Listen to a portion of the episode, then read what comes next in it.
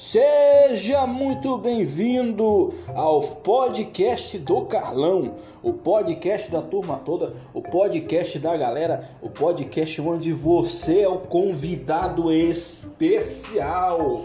Eu aqui no meu estúdio novo, né, de garantias, o meu estúdio aqui maravilhoso, com meus livros aqui, com meu microfone posicionado, com minha mesa de som, tudo aqui no local para poder gravar com vocês e falar da maravilha que é o mundo moderno.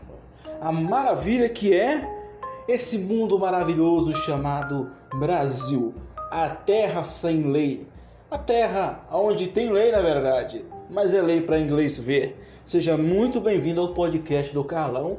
Eu quero conhecer mais você, então já vai aonde você estiver. Se tiver como curte o vídeo, deixa seu comentário, compartilha, faça parte do podcast do Calão. Entre em contato comigo pelas redes sociais. Carlos Emerson lá no Facebook, Carlinha Morim no Twitter, Instagram e no Twitter Anima Carlão. Vá lá fazer parte, vá lá curtir. Acompanhe também o Gado News, beleza? Vá lá no canal Gado News, o canal de notícias da galera, para você acompanhar todas as quartas ou quintas noites da inteligência. Temos Isentão, temos o Michel Krokoski, temos o Deja Martins e uma série de outros convidados.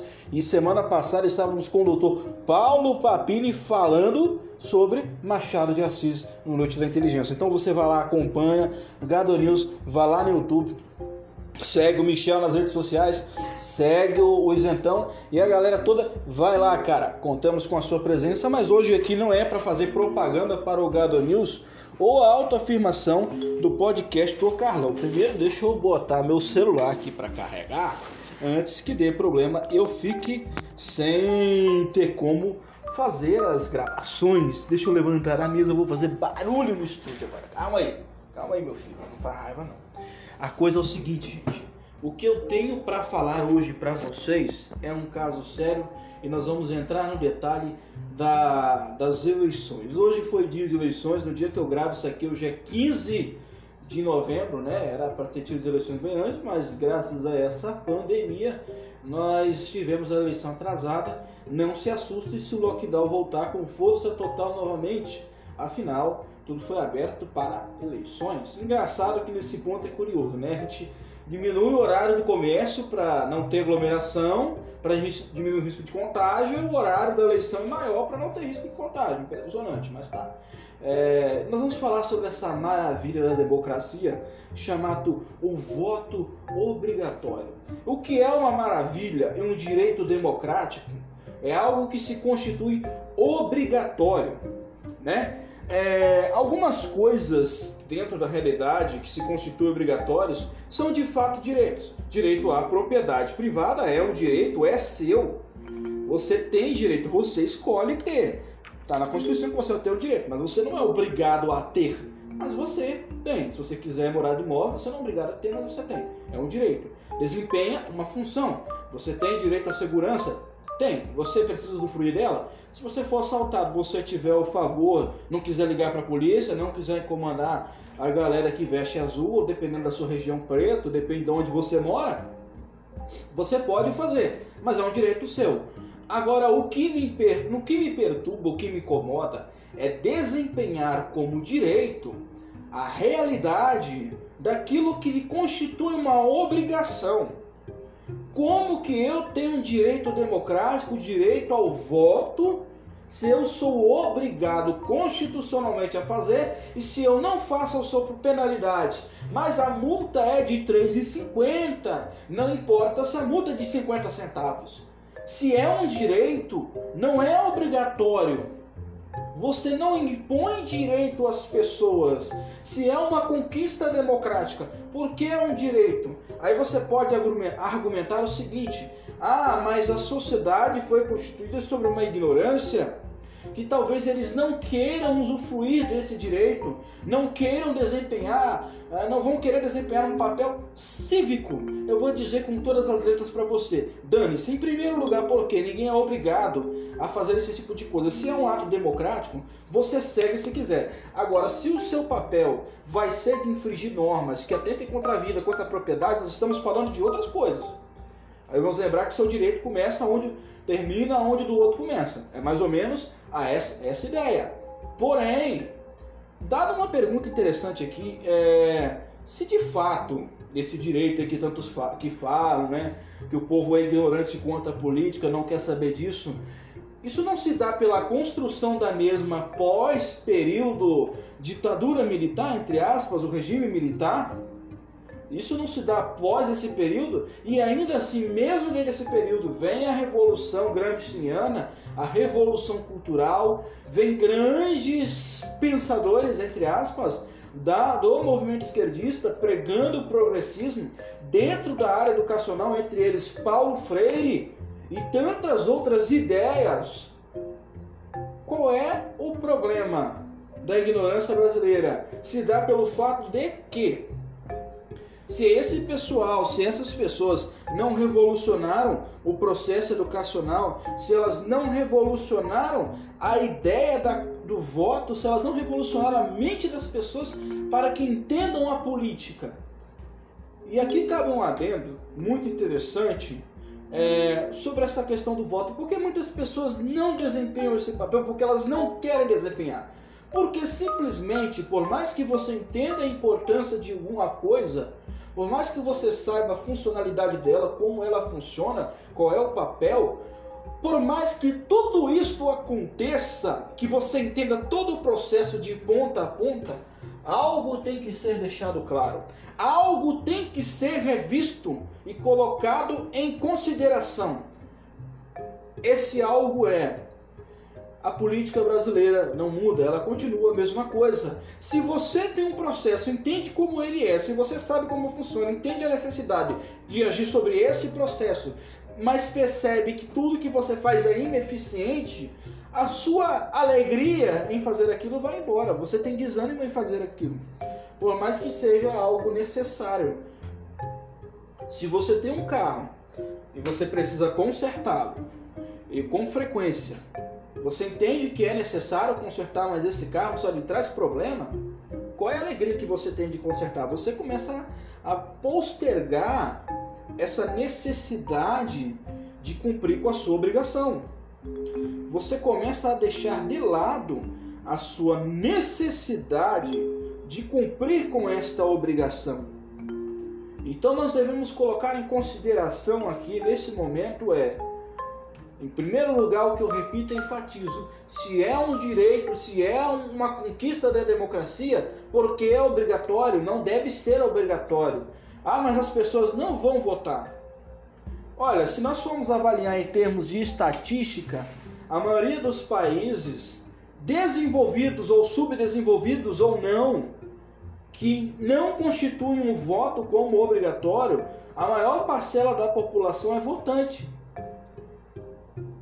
E ainda que tenha uma parte significativa na população brasileira que desempenha o papel do voto, muitas delas vão votar brancos ou nulos. E ainda que a gente tente resolver essa questão fazendo com que as pessoas tentem votar com consciência, nós enfrentamos o problema da realidade que a política brasileira não muda, não se torna diferente. O processo é o mesmo, mudam-se as cabeças, mudam-se os nomes, trocam-se os candidatos, mas a história não se inverte. Sai o Cunha e entra o quê? Maia. Sai um Sarney e entra um Alcolumbre. A história não muda. Talvez você muda a figura de ação tentando encaixar que a posição em determinados pontos é diferente, a maneira de abordar o problema, mas a finalidade da coisa, a conclusão vai ser sempre a mesma, não vai se alterar. Não há uma diferença plausível que justifique a realidade. Então, meu caro amigo, vamos relembrar com o tio Carlos, para que você entenda aqui no podcast do Carlão. Se é um direito, então não deve ser obrigatório. Se é uma conquista, não é obrigatório. Da mesma forma como se você tem aposentadoria brasileira, que é uma conquista, você é obrigado a pagar, senão você não aposenta, você está sonegando imposto. Como isso? Este é o Brasil. Segundo ponto a tratar é a velha política. A velha política não se altera. E não é porque nós estamos colocando candidatos talvez repetidos. Não se diria por causa disso. Eu digo isso nesse momento enquanto olho para o meu jantar que está esfriando em cima da mesa para dizer para você uma coisa. A velha política não é o principal problema do país. O Estado gordinho, o Estado inchado, altamente intervencionista, é o nosso maior problema. Só que, então, a velha política não interfere em nada. A gente muda todos eles, vai continuar a mesma coisa? Errado, meu amigo. Porque o Estado ainda, está ainda é intervencionista. O problema está na seguinte questão: estamos amarrados de todos os lados, um amarra o outro. Então a velha política se posicionou sobre um patamar que ela não sai, ela está agarrada. O centrão é uma praga à realidade, é o nosso empecilho, é através dele que nós temos que conseguir as coisas no Brasil. Se aliando a eles, quer você goste ou não da ideia, temos de dar o braço a torcer às vezes para conseguirmos certas coisas dele. Esta é a realidade. Ou você vai fazer um governo um país como? Vai governar com a esquerda? Muito bonito. Se você for de esquerda, palmas para você, você conseguiu o seu objetivo. Você consiga talvez até uma revolução nesse país. E não sabe. Mas agora, se você quer ser de direita, ou você tenta um pacto com o Centrão, por mais que você não venda seus princípios, mas em certas horas você vai ter que dar o braço a torcer. Se de 100, em certas horas, infelizmente, você vai ter que aceitar 99. Engolir aquele um que não vai dar certo. Esta é a realidade. Segundo processo, terceiro, na verdade, que nós temos que falar no podcast do Calão, é uma coisa que eu vi hoje que eu não sei o que, que eu falo. Não sei, um amigo meu abriu o seu Facebook e postou a seguinte frase: Hoje é dia de nós nos encontrarmos com o maior orgulho da nação brasileira, da democracia, a urna eletrônica. Você pode estar dizendo, mas Carlos, isso pode ser uma ironia. Mentira, eu me recuso a acreditar que é uma ironia porque eu conheço a linha de pensamento da pessoa e tem certas coisas que ela fala que eu não concordo, mas eu prefiro ficar calado. Maior orgulho da, do Brasil urna eletrônica? Não, não é. Por quê? Primeiro porque não é um processo confiável.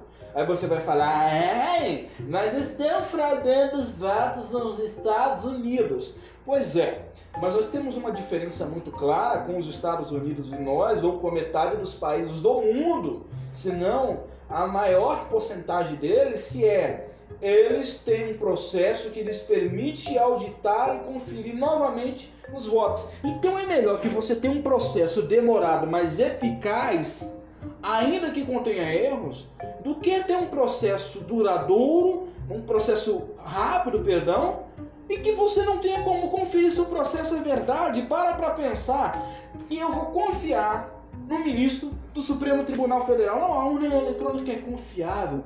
Tá de brincadeira com a minha cara? Para você e pensa.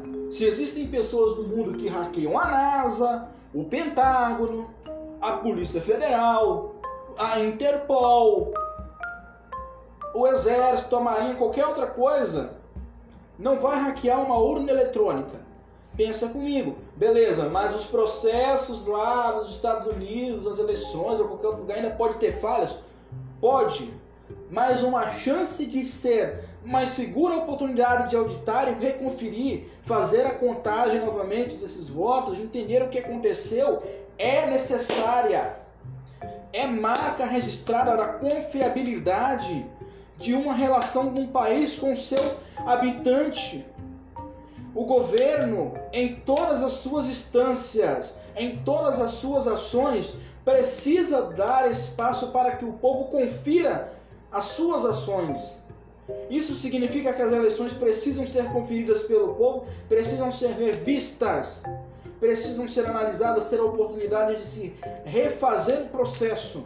Quando um juiz emite uma sentença, aquele que está sendo acusado como aquele que está, se, que está acusando tem o direito de, de olhar aquilo que está lhe sendo empregado como justiça ou como condenação e olhar para aquilo e entender esta causa é justa. Ele tem o dever, o direito de olhar e, e autoavaliar.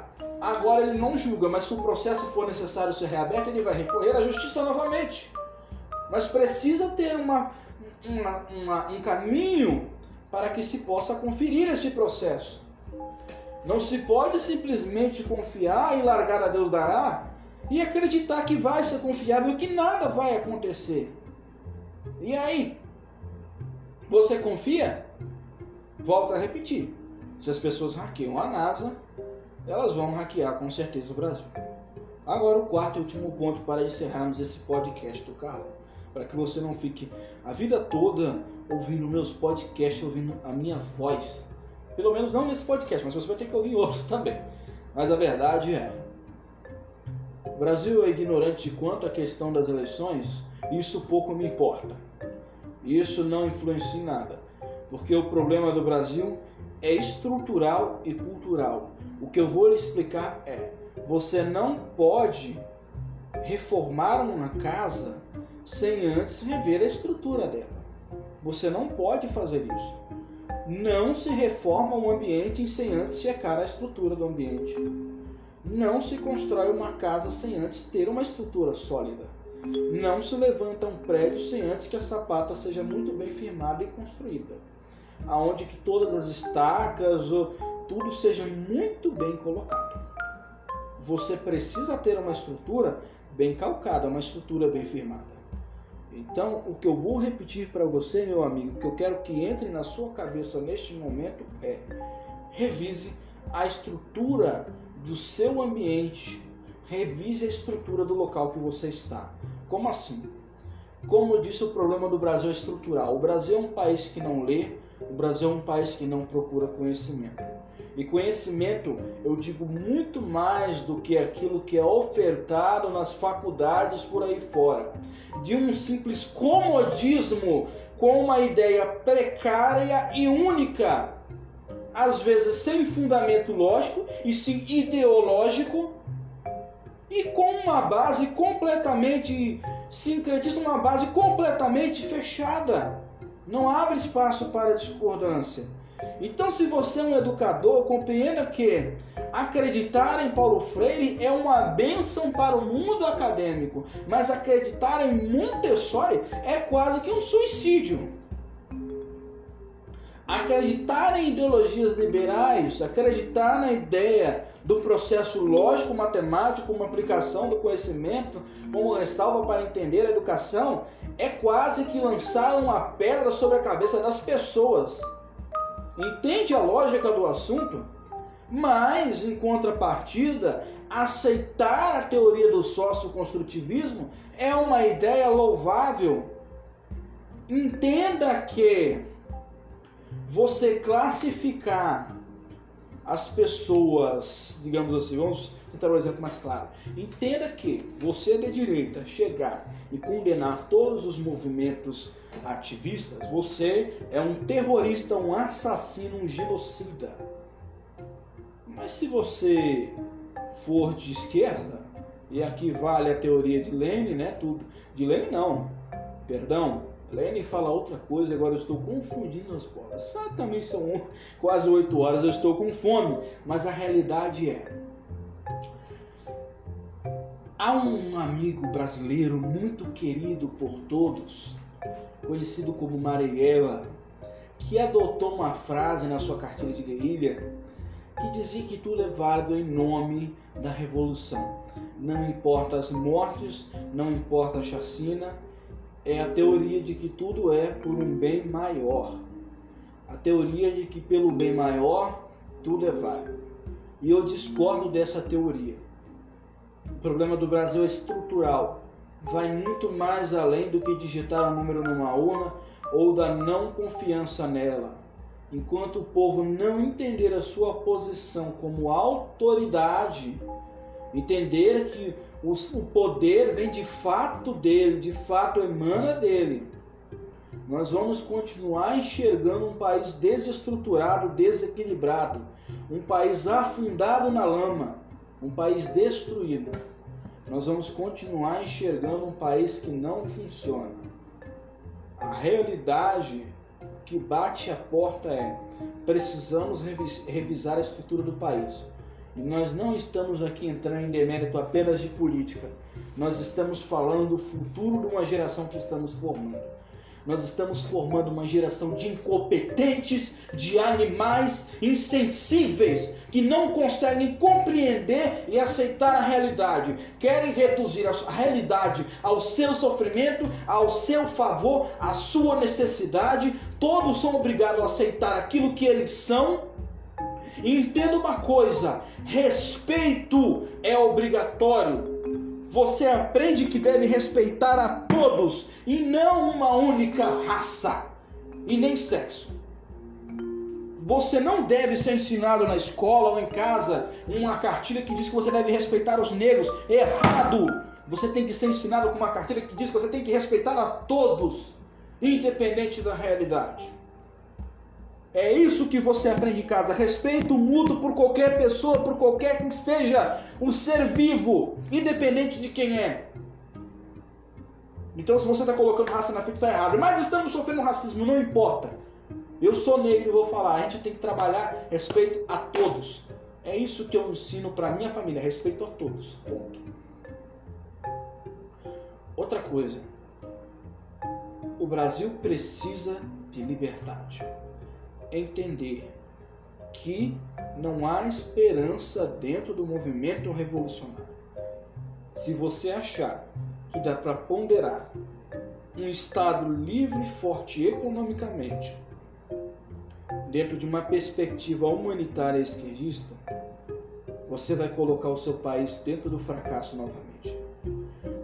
Muito obrigado por você ter acompanhado o podcast do Carlão mais uma vez. Eu agradeço a oportunidade de estar aqui com você de coração. Que Deus te abençoe. Entre as minhas redes sociais, Carlos Hermes no Facebook, Anima Carlão no Twitter, Carlinha Amorim no Instagram. Siga a gente, acompanhe. Canal Gado News, vá lá, acompanha. Acesse também o podcast, o podcast do Michel Krukoski Procure também Isentão. Eu não me lembro o nome do Isentão agora. Eu vou procurar saber, meu amigo Isentão também. Nossa turma aí do Gado News diretamente no podcast. Acompanhamos vocês, esperamos vocês no próximo podcast do Carlão. Deus abençoe a todos. Estudos, galera. Estudem. Olha lá agora. Tchau.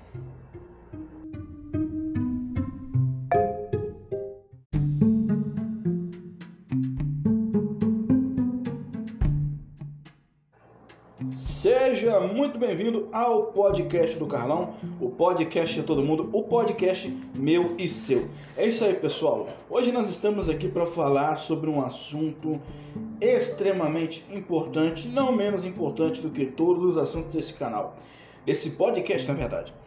Todos os podcasts dessa temporada, todos terão um sentido mais político. E na próxima temporada nós trataremos sobre outro tema, cada temporada de 10 episódios, tratando sobre um tema diferente, uma complexidade diferente da natureza. Então nesse nós estaremos trabalhando sobre política e quem sabe no próximo sobre literatura e assim vai. Isso não diferencia que em dado momento nós possamos trabalhar também no podcast alguns outros temas à parte, como humor, né?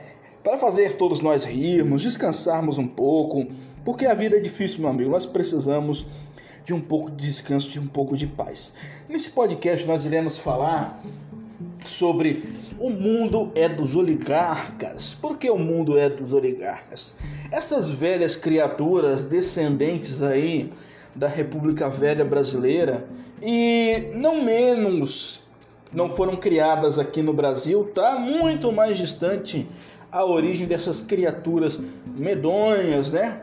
A figura dos famosos coronéis aí, interpretadas por Ciro Gomes, no Ceará, José Sarney e outros, Jorge Barbalho e outras criaturas aí que desempenham esse papel de coronéis e oligarcas que determinam a vida de você quase que indiretamente. E de quem eu estou falando? É aquele terceiro pilar famoso do, do fascismo, que é os grandes empresários, amigos do rei. De certa forma, essas criaturas, além de criarem um monopólio é, em redor de si, criarem uma barreira para impedir que o mundo, de certa forma, cresça, criando quase que um império absoluto em torno do seu ramo, eles praticamente dominam não só a economia, como também a política. Lógico, entenda uma coisa: há uma diferença entre você ser uma multinacional e uma grande de uma diferença em você ser um oligarca, uma pessoa que domina um monopólio e trabalha a favor não só de interesses políticos escuros, como também em favor de destruir toda a concorrência, que é o que nós chamamos de monopólios. Exemplos de monopólios, né, apesar de serem empresas públicas, é a própria Petrobras. Aqui no Brasil não tem outra maldita empresa de outra empresa que mexa na área de petróleo, que trabalhe com as refinarias e toda essa questão. E além de unicamente trabalhar a Petrobras, nós temos um outro problema à parte que não faz o menor sentido, que a gente paga a propaganda da única empresa que existe, a gente paga o combustível e depois é obrigado a, a, pagar o imposto desta mesma empresa. O que é, além de pagar o imposto do combustível que a gente já pagou para ser produzido, a gente paga o. Né, necessariamente em toda empresa tem que ter lucro, mas a gente já paga o imposto lá em cima. O que não faz sentido, já que essa mesma empresa vai. O dinheiro tem que retornar para o país.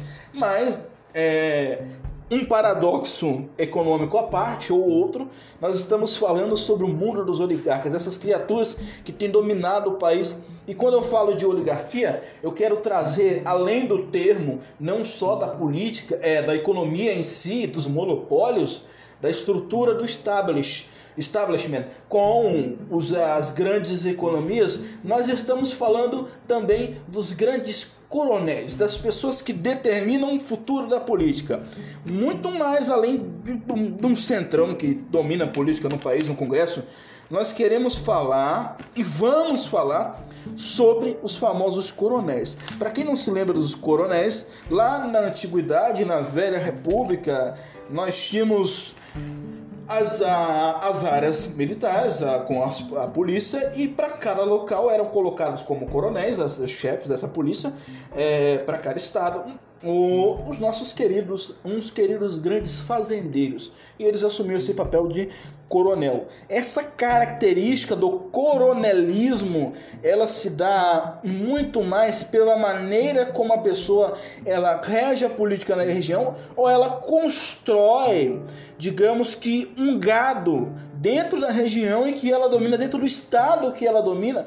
Por isso que tem essa, esse perfil muito do Ciro Gomes com o Ceará, dada a empresa dele, a pessoa constrói um curral eleitoral. E essas oligarquias, além do que eu já tinha falado é, do Estado, o tamanho do Estado em podcasts anteriores, sobre o voto obrigatório, algumas né, peculiaridades única, únicas da política brasileira, quando nós falamos sobre o oligarquismo, quando falamos do domínio da política, nós estamos falando de uma estrutura que tomou posse de uma determinada coisa e que dificilmente vai largar o osso. E quais são as consequências dessa criatura não largar o osso? Ora, meus amigos, as consequências são claras. Nós estamos falando de fatores dominantes de pessoas que transformaram a política de uma tal forma que prejudicam qualquer relação que advenha da sua linha de pensamento. E nós não estamos falando aqui de direita, de esquerda, de centro liberal, conservador, revolucionário. Nós estamos falando daquela clássica briga política do poderio, daqueles que determinam quem é que vai se assentar no trono, daqueles que determinam para onde vai os gastos públicos para aqueles que determinam o superfaturamento, aqueles que beneficiam os monopólios, monopólios esses que têm um império muito grande, que se abstém da economia, né? Eles tomam posse da economia em geral, destroem as médias empresas, suprimem o livre mercado e, com base nessas consequências, eles criam uma relação Estado-poder empresarial de que só eles sobrevivem. E aqueles que não querem apoiar esse parâmetro, eles são de certa forma descartáveis no mercado. é o que acabamos de chamar de currais eleitorais, os famosos currais eleitorais. Eu me submeto a determinada relação a em troca de determinado favor, quase que negando, quase que não, a princípio, podendo também negar a minha essência, a minha crença. E o que eu quero trazer para vocês com isso é: nós temos várias explicações, várias explicações não, vários exemplos de currais eleitorais no Brasil. Nós temos vários. É, o PT e seus projetos sociais, que diga-se de passagem, muitos dos quais não foram criados por eles, foram criados por governos anteriores e eles apenas mudam o nome e tá aí o projeto foi o PT que criou, né? Beleza, é muito fácil se vangloriar do que o passado fez em seu favor e agora dizer que foi você. Muito simples fazer isso, qualquer idiota faz. E essa esse, esse exemplo, esse, essa questão de curral eleitoral é tão séria porque ela limita a política do país a viver sobre aquela determinada condição fracassada a, a em favor das migalhas eternamente. É quase que o que nós chamaríamos de um círculo. Chamaríamos não, podemos chamar de círculo vicioso. Para quem já assistiu Flash, só fazendo uma narrativa aí. Lembra daquela coisinha chamada ponto de ignição? Então, é, não tem um início, meio e fim para explicar essa lógica, ela sempre se repete, é onde nós estamos. Então, a coisa simplesmente existe. Não tem um fundo, não tem uma explicação, mas ela existe. Os currais eleitorais, as oligarquias são um retrocesso na política brasileira. De fato, são um retrocesso a ser pautado e a ser avaliado. Então, para corrigir esses problemas, vamos muito mais além do que simplesmente derrubar monopólios ou abrir a política brasileira para o estrangeiro ou expandir a política nacional sem ser nacionalista e por aí vai, né? Sem ser protecionista. Temos que trabalhar estas questões. Nós precisamos expandir a economia de modo a não ser protecionista, mas a preservar a indústria nacional, a fazer com que ela cresça, expanda, a evitar os monopólios, a evitar as conexões entre Estado e empresa, a, a empresas, é, economia em geral, a ponto de criar os monopólios e a ponto de evitar também o curral eleitoral e a ponto de evitar o coronelismo. O coronelismo é uma realidade ainda no Brasil, ainda que ele se revista de outro manto, mas os coronéis ainda existem dominando a política estadual principalmente no Nordeste. Você se pergunta, Carlos, a política no Nordeste não muda. Perspectiva, meu amigo é, o coronelismo dominou o Nordeste e continua dominando. As pessoas se submetem, às vezes, a crer de determinada forma, a votar em determinada coisa, a aceitar determinadas situações em troca das migalhas para não morrer na miséria. É isso aí, pessoal. Mais um podcast. Aguardo vocês para o próximo. E lembre-se, como diria Flávio Morgenstern, eu sou Carlos Emerson e você não é. Um abraço e tchau.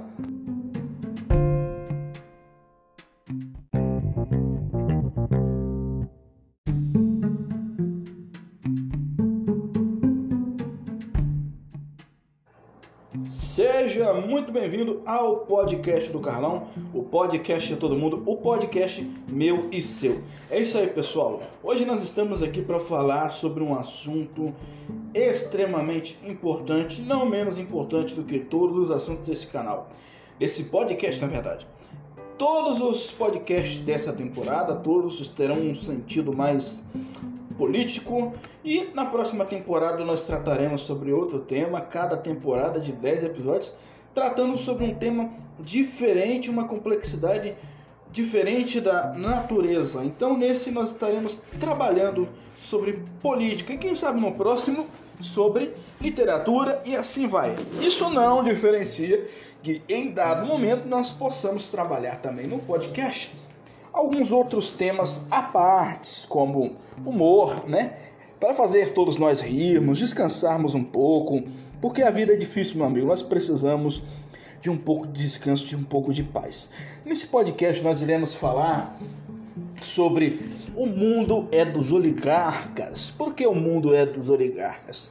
Essas velhas criaturas descendentes aí da República Velha Brasileira e não menos não foram criadas aqui no Brasil, tá muito mais distante a origem dessas criaturas medonhas, né? A figura dos famosos coronéis aí, interpretadas por Ciro Gomes, no Ceará, José Sarney e outros, Jorge Barbalho e outras criaturas aí que desempenham esse papel de coronéis e oligarcas que determinam a vida de você quase que indiretamente. E de quem eu estou falando?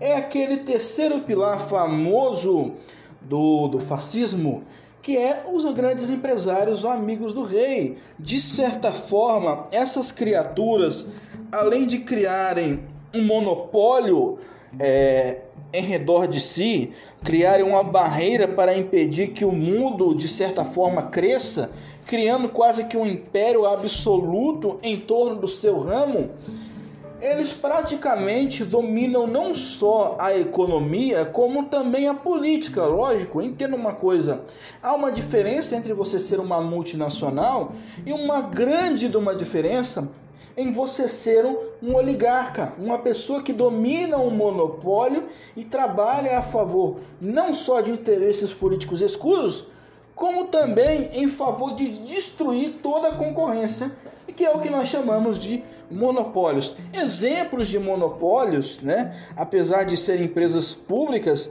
é a própria Petrobras. Aqui no Brasil não tem outra maldita empresa de outra empresa que mexa na área de petróleo, que trabalhe com as refinarias e toda essa questão. E além de unicamente trabalhar a Petrobras, nós temos um outro problema à parte que não faz o menor sentido, que a gente paga a propaganda da única empresa que existe, a gente paga o combustível e depois é obrigado a, a, pagar o imposto dessa mesma empresa. O que é, além de pagar o imposto do combustível que a gente já pagou para ser produzido, a gente paga o. Né, necessariamente em toda empresa tem que ter lucro, mas a gente já paga o imposto lá em cima. O que não faz sentido, já que essa mesma empresa vai. O dinheiro tem que retornar para o país. Mas é, um paradoxo econômico à parte ou outro, nós estamos falando sobre o mundo dos oligarcas, essas criaturas que têm dominado o país. E quando eu falo de oligarquia, eu quero trazer, além do termo, não só da política, é da economia em si, dos monopólios, da estrutura do establishment, com os, as grandes economias, nós estamos falando também dos grandes coronéis, das pessoas que determinam o futuro da política. Muito mais além de, de um centrão que domina a política no país, no Congresso, nós queremos falar e vamos falar sobre os famosos coronéis. Para quem não se lembra dos coronéis, lá na antiguidade, na velha república, nós tínhamos as, a, as áreas militares a, com a, a polícia e para cada local eram colocados como coronéis, as, as chefes dessa polícia, é, para cada estado o, os nossos queridos, uns queridos grandes fazendeiros, e eles assumiram esse papel de coronel. Essa característica do coronelismo, ela se dá muito mais pela maneira como a pessoa ela rege a política na região ou ela constrói, digamos que um gado dentro da região em que ela domina, dentro do estado que ela domina. Por isso que tem essa, esse perfil muito do Ciro Gomes com o Ceará, dada a empresa dele, a pessoa constrói um curral eleitoral. E essas oligarquias, além do que eu já tinha falado é, do Estado, o tamanho do Estado em podcasts anteriores, sobre o voto obrigatório, algumas né, peculiaridades única, únicas da política brasileira, quando nós falamos sobre o oligarquismo, quando falamos do domínio da política, nós estamos falando de uma estrutura que tomou posse de uma determinada coisa e que dificilmente vai largar o osso. E quais são as consequências dessa criatura não largar o osso? Ora, meus amigos, as consequências são claras. Nós estamos falando de fatores dominantes de pessoas que transformaram a política de uma tal forma que prejudicam qualquer relação que advinha da sua linha de pensamento. E nós não estamos falando aqui de direita, de esquerda, de centro liberal, conservador, revolucionário. Nós estamos falando daquela clássica briga política do poderio, daqueles que determinam quem é que vai se assentar no trono, daqueles que determinam para onde vai os gastos públicos para aqueles que determinam o superfaturamento, aqueles que beneficiam os monopólios, monopólios esses que têm um império muito grande, que se abstém da economia, né? Eles tomam posse da economia em geral, destroem as médias empresas, suprimem o livre mercado e, com base nessas consequências, eles criam uma relação Estado-poder empresarial de que só eles sobrevivem. E aqueles que não querem apoiar esse parâmetro, eles são de certa forma descartáveis no mercado. É o que acabamos de chamar de currais eleitorais, os famosos currais eleitorais. Eu me submeto a determinada relação a em troca de determinado favor, quase que negando, quase que não, a princípio, podendo também negar a minha essência, a minha crença. E o que eu quero trazer para vocês com isso é: nós temos várias explicações, várias explicações não, vários exemplos de currais eleitorais no Brasil. Nós temos vários. É, o PT e seus projetos sociais, que diga-se de passagem, muitos dos quais não foram criados por eles, foram criados por governos anteriores e eles apenas mudam o nome e tá aí o projeto, foi o PT que criou, né? Beleza, é muito fácil se vangloriar do que o passado fez em seu favor e agora dizer que foi você. Muito simples fazer isso, qualquer idiota faz. E essa esse, esse exemplo, esse, essa questão de curral eleitoral é tão séria porque ela limita a política do país a viver sobre aquela determinada condição fracassada a, a em favor das migalhas eternamente. É quase que o que nós chamaríamos de um círculo. Chamaríamos não, podemos chamar de círculo vicioso. Para quem já assistiu Flash, só fazendo uma narrativa aí, lembra daquela coisinha chamada ponto de ignição? Então, é, não tem um início, meio e fim para explicar essa lógica, ela sempre se repete, é onde nós estamos. Então, a coisa simplesmente existe. Não tem um fundo, não tem uma explicação, mas ela existe. Os currais eleitorais, as oligarquias são um retrocesso na política brasileira. De fato, são um retrocesso a ser pautado e a ser avaliado. Então, para corrigir esses problemas, vamos muito mais além do que simplesmente derrubar monopólios ou abrir a política brasileira para o estrangeiro ou expandir a política nacional sem ser nacionalista e por aí vai, né? Sem ser protecionista. Temos que trabalhar estas questões. Nós precisamos expandir a economia de modo a não ser protecionista, mas a preservar a indústria nacional, a fazer com que ela cresça, expanda, a evitar os monopólios, a evitar as conexões entre Estado e empresa, a, empresas, é, economia em geral, a ponto de criar os monopólios e a ponto de evitar também o curral eleitoral e a ponto de evitar o coronelismo. O coronelismo é uma realidade ainda no Brasil, ainda que ele se revista de outro manto, mas os coronéis ainda existem dominando a política estadual principalmente no Nordeste. Você se pergunta, Carlos, a política no Nordeste não muda. Perspectiva, meu amigo é, o coronelismo dominou o Nordeste e continua dominando. As pessoas se submetem, às vezes, a crer de determinada forma, a votar em determinada coisa, a aceitar determinadas situações em troca das migalhas para não morrer na miséria. É isso aí, pessoal. Mais um podcast. Aguardo vocês para o próximo. E lembre-se, como diria Flávio Morgenstern, eu sou Carlos Emerson e você não é. Um abraço e tchau.